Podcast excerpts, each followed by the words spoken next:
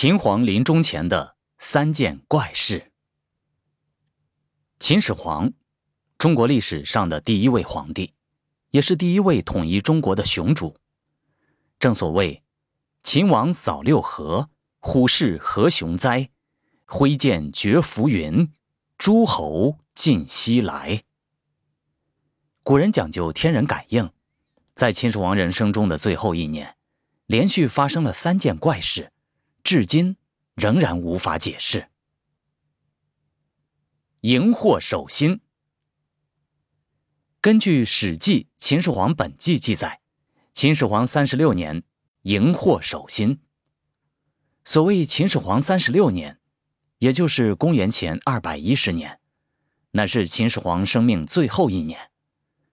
而荧惑守心，也是中国星象学中最为凶厉的一个星象。而《汉书·天文志》也记载，始皇之时，荧惑守心，即天视盲角，色赤如鸡血。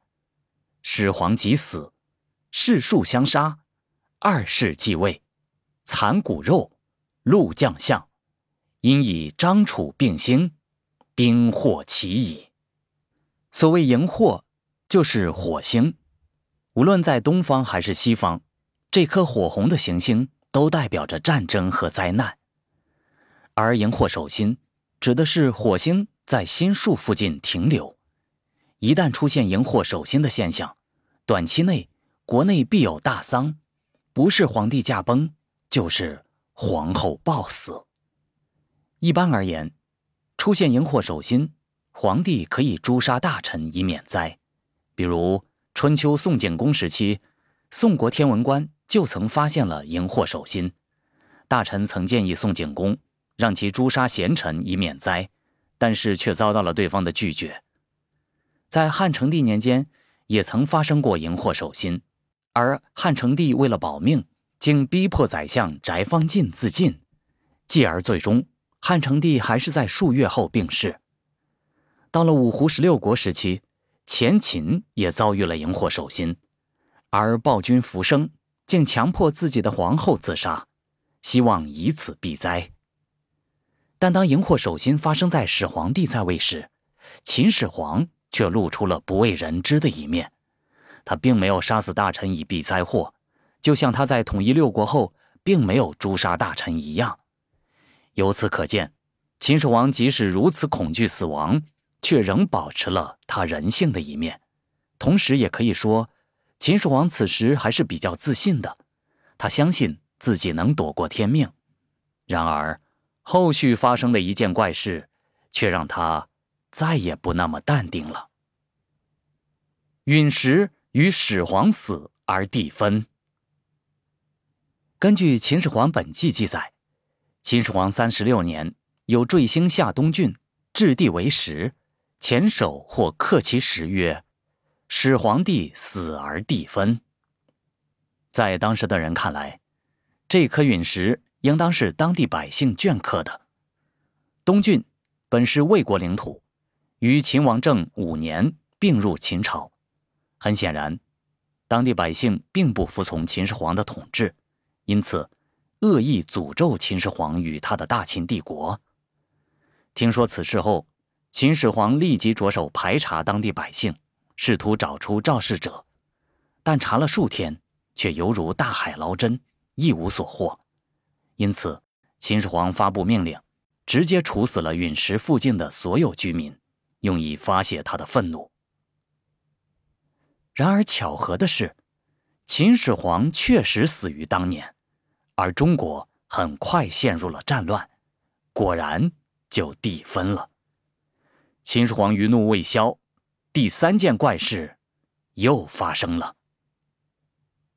水神玉璧与今年祖龙死，在烧毁那颗刻有诽谤之语的陨石后，秦始皇却仍然泱泱不乐。《史记·秦始皇本纪》记载：三十六年，始皇不乐，使博士为先真人师，即行所游天下，传令乐人歌弦之。诗以散佚，文心雕龙名诗。秦皇灭典，臆造先师。在当年秋天，使者从关东夜过华阴平树道，有人持璧遮使者曰：“唯吾以好持君。”因言曰：“今年祖龙死。”使者问其故，因忽不见，置其必去。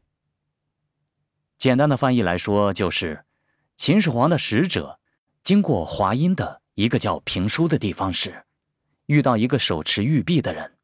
他对使者说：“我为水神好持君带个话，今年祖龙就要死。”使者问其缘故，这人便不见了，只留下了这块玉璧。所谓好持君，绝大多数的学者认为是水神，也有学者认为，这位神秘的神明是周武王。周武王通过玉璧将秦始皇比作商纣王。表示武王伐纣的时间已然成熟。听闻此事后，秦始皇再也不像先前那样怒不可遏，而是静默良久，然后自我解嘲道：“这人是山鬼，顶多知道一年之事。”此后，他又说：“祖龙指的是人类的祖先，并不是指我。”其后。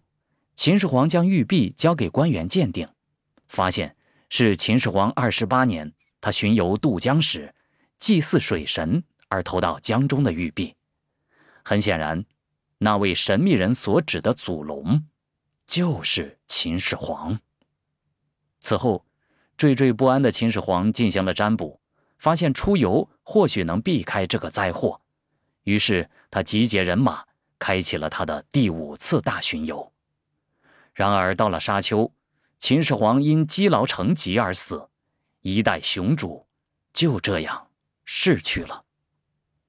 秦始皇三十六年时，当时的嬴政不过五十岁。